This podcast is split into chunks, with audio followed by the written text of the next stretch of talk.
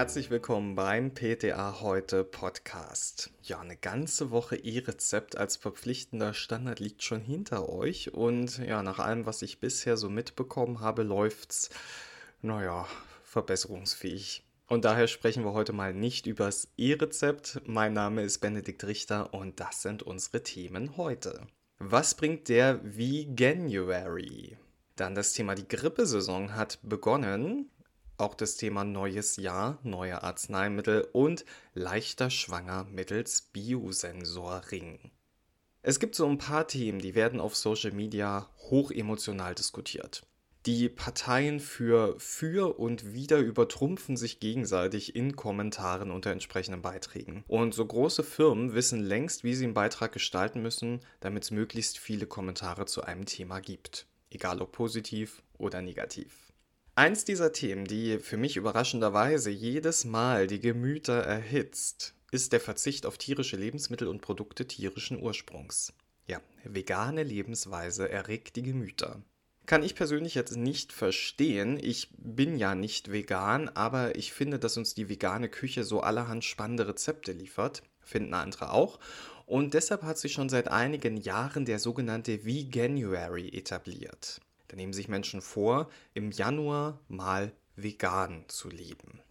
Wir wären ja jetzt nicht PTA heute, wenn wir uns da nicht mal anschauen würden, welche Effekte sowas hat, oder? Gemäß der Vegan Society of England beschreibt Veganismus eine Lebensweise, die versucht, so weit wie praktisch durchführbar, alle Formen der Ausbeutung und Grausamkeiten an leidensfähigen Tieren für Essen, Kleidung und andere Zwecke zu vermeiden. In Bezug auf die Ernährung bedeutet das den Verzicht auf alle Produkte, die zur Gänze oder teilweise von Tieren gewonnen werden. Hierzu zählen neben Fleisch und Fisch auch Milchprodukte, Eier oder Honig. Also entgegen vieler Meinungen hat die Entscheidung, vegan zu leben, nicht unbedingt etwas mit der Gesundheit zu tun. Ob eine vegane Ernährung aber auch gesundheitliche Vorteile bringt, das haben viele ForscherInnen in den letzten Jahren in zahlreichen Studien untersucht. Die Chefärztinnen Dr. Med Birgit Terjung aus Bonn und Professor Dr. Med Heiner Wedemeyer aus Hannover sagen dazu folgendes: Eine pflanzenbasierte oder überwiegend pflanzliche Ernährung hat aus gastroenterologischer Sicht große Vorteile und viele Krankheiten sind Lifestyle und eben auch ernährungsbedingt. Ein Beispiel hierfür wäre Darmkrebs, sofern keine familiäre Häufung vorliegt. Eine groß angelegte britische Studie konnte zeigen, dass Vegetarier, Pesketarier, also Menschen, die kein Fleisch, aber Fisch essen, und Veganer ein deutlich geringeres Risiko haben, an Darmkrebs zu erkranken, als diejenigen, die regelmäßig größere Mengen tierischer Produkte verzehren. Eine Senkung des Darmkrebsrisikos ist ein wichtiger, aber auch sehr langfristiger Effekt einer pflanzenbasierten Ernährung, sagt Terjung. Kurzfristigere Effekte beim Umstieg auf eine pflanzenbasierte Ernährung würden sich aber auch schon nach einem Monat zeigen. Eine Ernährung, die einen hohen Gehalt an Ballaststoffen hat, macht lange satt, das vermeidet Blutzuckerspitzen, Heißhungerattacken, stabilisiert den Zucker- und Fettstoffwechsel in der Leber und senkt den Cholesterinspiegel, erläutert Terjung. Eine bereits bestehende Fettleber könne sich sogar regenerieren. Die Umstellung auf eine ballaststoffreichere Ernährung kann für den Darm zunächst eine Herausforderung darstellen, da er plötzlich deutlich geforderter ist. Verstopfung und Darmkrämpfe können eine Folge sein. Hier helfen eine erhöhte Flüssigkeitszufuhr und Bewegung, rät Professor Wedemeyer. Nach einiger Zeit normalisiere sich die Verdauung jedoch und die positiven Effekte würden überwiegen. Die Deutsche Gesellschaft für Ernährung empfiehlt für eine gesunde Ernährung, die alle wichtigen Nährstoffe beinhaltet und abdeckt, eine vollwertige Kost, die sich aus sieben Lebensmittelgruppen zusammensetzt. Die Lebensmittelgruppen wurden im sogenannten Ernährungskreis angeordnet. Die Basis bilden Getränke und pflanzliche Lebensmittel wie Gemüse, Obst und Getreideprodukte. Den geringeren Anteil sollen laut DGE tierische Lebensmittel, Milch, Milchprodukte, Fleisch, Fisch und Eier sowie Fette und Öle einnehmen. Mit dieser Einteilung deckt sich der Ernährungskreis zu 75 Prozent mit dem veganen Ernährungskreis. Also halten wir fest, die vegane Ernährungsweise bietet durchaus gesundheitliche Vorteile. Nun ist es aber so, dass sich nicht jeder Mensch vegan ernähren kann oder möchte. Abgesehen davon, dass das mitunter eine sehr persönliche Entscheidung ist, spielen auch Faktoren wie die eigene genetische Prädisposition oder die gegenwärtige Lebensphase eine große Rolle. Auch Nahrungsmittelunverträglichkeiten oder Allergien können eine vegane Ernährung erschweren oder gar unmöglich machen, wenn es darum geht, den Körper optimal mit Nährstoffen zu versorgen. Der Veganuary kann jedoch eine Gelegenheit sein, die eigene Ernährungsweise genauer zu betrachten. Zahlreiche Studien haben bereits nachgewiesen, dass der übermäßige Verzehr von tierischen Produkten Zivilisationskrankheiten wie Adipositas, Diabetes Typ 2 oder Herz-Kreislauf-Erkrankungen begünstigen kann. Wer sich jedoch mehr an den Empfehlungen der DGE orientiert, kann seiner Gesundheit und der Umwelt mit wenig Aufwand Gutes tun. Also vielleicht im Januar nicht mehr jeden Tag Salami aufs Brot packen. Es ist aber nicht nur Saison für Vorsätze und Veganismus, sondern auch für Influenza. Das sagt zumindest das RKI. Schon im Dezember meldete das Robert Koch Institut einen deutlichen Anstieg an Grippenachweisen. Jetzt haben die Expertinnen Gewissheit, die Grippewelle in Deutschland hat begonnen. Wie kommt das RKI auf diesen Zeitpunkt? Naja, dafür muss man wissen, dass im Nationalen Referenzzentrum für Influenzaviren im RKI regelmäßig Proben von PatientInnen mit Symptomen einer akuten Atemwegsinfektion untersucht werden. Laut den ExpertInnen spricht man, vereinfacht gesagt, dann vom Beginn der Grippewelle, wenn in jeder fünften PatientInnenprobe Influenzaviren nachgewiesen werden. Für die Wochen zwischen dem 18. und dem 31. Dezember seien bislang knapp 9000 durch Laboranalysen bestätigte Grippefälle an das RKI übermittelt worden, heißt es. Wegen der Feiertage seien die Zahlen für die letzte Dezemberwoche allerdings nur eingeschränkt bewertbar, da an der Zeit unter anderem weniger getestet werde. Insgesamt wurden im Institut seit Oktober rund 16.600 Grippefälle gemeldet.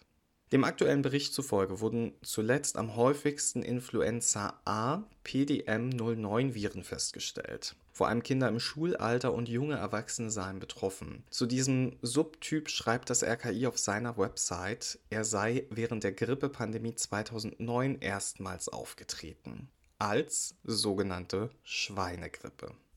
Bei Grippewellen, in denen dieser Erreger dominierte, sei bislang zu beobachten gewesen, dass es auch bei jüngeren Erwachsenen und Kindern zu sehr schweren Erkrankungen und Todesfällen gekommen sei, insbesondere wenn Grundkrankheiten vorlagen.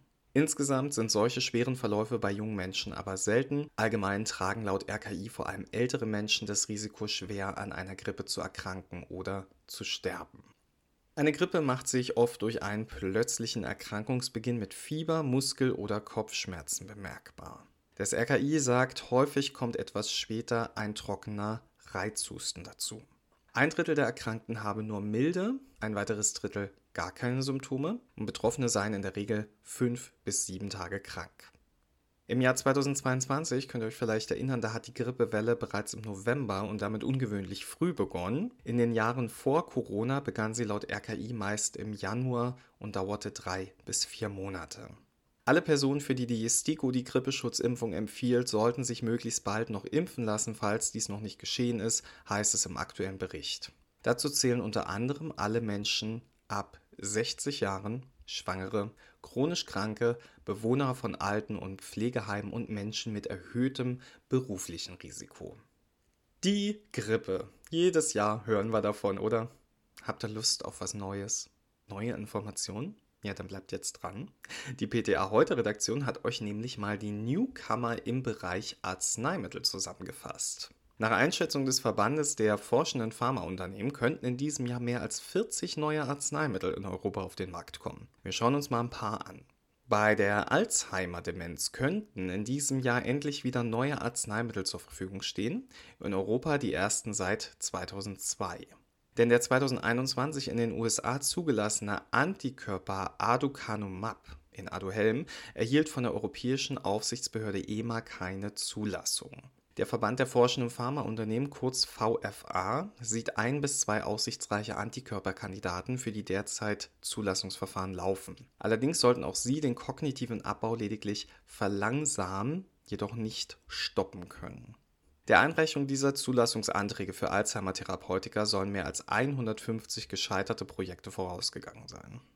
Auch Krebsmedikamente sind ein großes Thema. Rund ein Viertel der Mittel, die dieses Jahr auf den Markt kommen könnten, stammen aus diesem Bereich. Zu den entsprechenden Arzneimittelgruppen gehören Kinasehämmer, ein Antikörpertoxinkonjugat, mehrere Checkpoint-Inhibitoren sowie zwei bispezifische Antikörper. Diese Gruppen sollen die Bindung von Immunzellen an Krebszellen ermöglichen und so deren gezielte Eliminierung initiieren. Die Indikationen sind breit gefächert. Sie reichen von Brust- oder Prostatakrebs, Magen-, Darm- oder Bauchspeicheldrüsenkrebs über Gallengangkarzinome, Lungenkarzinome und so weiter. Auch im Bereich Covid-19 bzw. Post-Covid werden Neuerungen erwartet. Im Herbst wird es wahrscheinlich wieder angepasste Impfstoffe geben und außerdem möglicherweise einen neuen mRNA-Impfstoff auf Basis von selbstamplifizierender mRNA kurz samRNA. Neben mRNA, die für das Spike-Protein kodiert, enthält er zusätzlich Gene für das Enzym Replikase, das die mRNA vervielfältigen kann. Der in Japan bereits zugelassene Impfstoff soll über einen längeren Zeitraum für Antigenbildung sorgen als die bereits zugelassenen Vakzinen. Zudem sollen niedrigere Dosen verabreicht werden können, was die Verträglichkeit steigern soll. Für schwer erkrankte Personen könnte es eine zusätzliche Option geben, die überschießende Immunreaktion abzumildern. Zugelassen ist da bislang Dexamethason. Und gegen das Post-Covid-Syndrom wird es dem VFA zufolge zwar nichts gänzlich Neues geben, es sollen jedoch Arzneimittel, die bereits in anderen Indikationen auf dem Markt sind, für diese Indikation erstattungsfähig werden. Des Weiteren könnte es in diesem Jahr auch neue Gentherapien bei den angeborenen Erkrankungen Sichelzellanämie und Beta-Thalassämie geben. Außerdem wird an Arzneimitteln zur Linderung der Folgen genetisch bedingter Krankheiten geforscht. So könnten in diesem Jahr auch Präparate zur Behandlung von Kofaktor-Molybdenmangel und von CDKL5-Mangelsyndrom zur Verfügung stehen, sowie zwei Arzneimittel für den Einsatz bei Duchenne-Muskeldystrophie. Ja, klingt alles super, oder?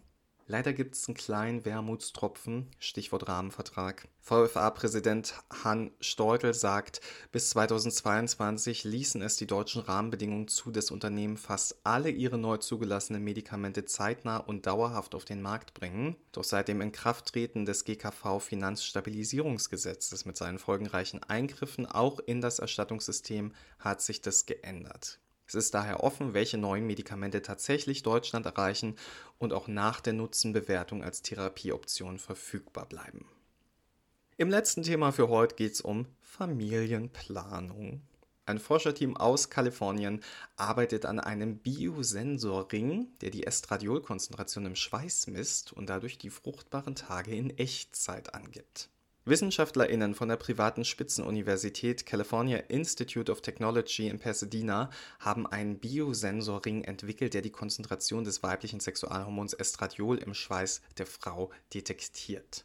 Gelingt es, mittels des Rings die Estradiolspiegel im Schweiß der Frau zuverlässig und in Echtzeit zu bestimmen und korrelieren diese sodann auch mit den Estradiolwerten im Blut, dann könne das Verhütung und Familienplanung vereinfachen, heißt es. Insbesondere bei der Familienplanung könne der Biosensoring invasive Bluttests zur Bestimmung von Estradiol irgendwann vielleicht sogar überflüssig machen.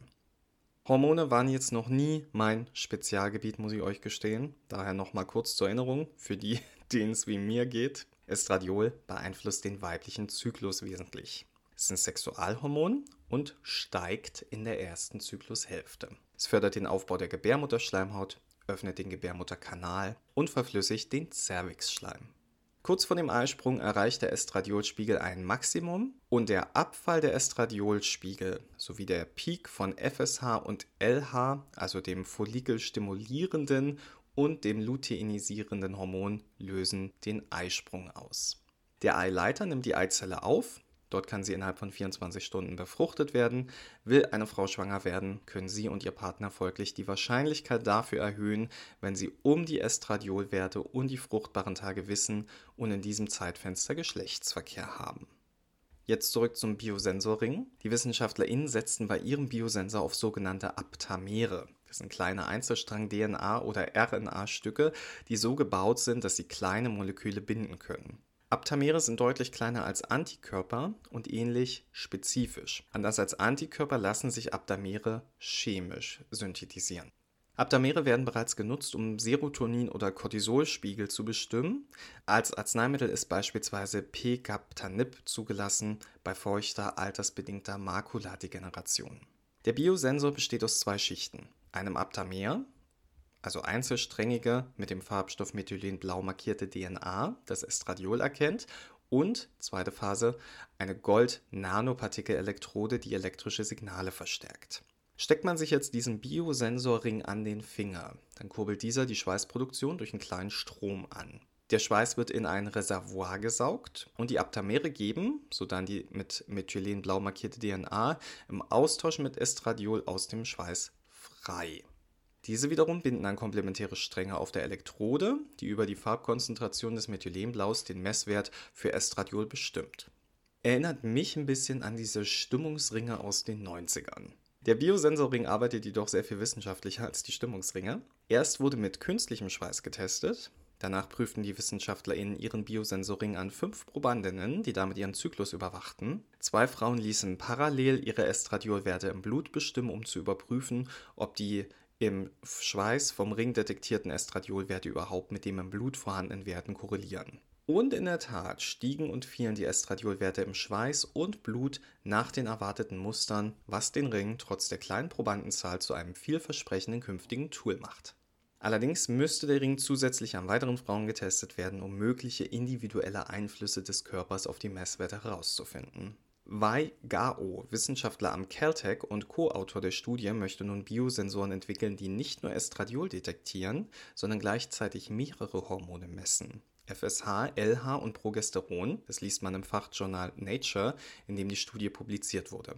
Und Gao arbeitet bereits daran, Biosensoren auf Schweißbasis zu vermarkten. Ja, Wissenschaft ist schon faszinierend, oder? Und mit diesem spannenden Thema verabschiede ich mich schon für heute. Danke, dass ihr wieder dabei wart. Alle Themen von heute gibt es natürlich wieder ausführlich zum Nachlesen auf ptaheute.de. Ich wünsche euch jetzt eine schöne und lustige neue Woche. Ein Grund zum Lachen sollte man immer haben. Also verbreitet doch einfach mal gute Laune im Team, auch wenn es gerade stressig ist. Oder erzählt eurer Lieblingskollegin einen Witz. Das hebt die Stimmung. Oder ihr erzählt einen spannenden Fakt, den ihr heute im Podcast gehört habt. Das würde meine Stimmung heben. Nächste Woche könnten wir uns wieder hören, wenn ihr mögt. Bis dahin, gehabt euch wohl.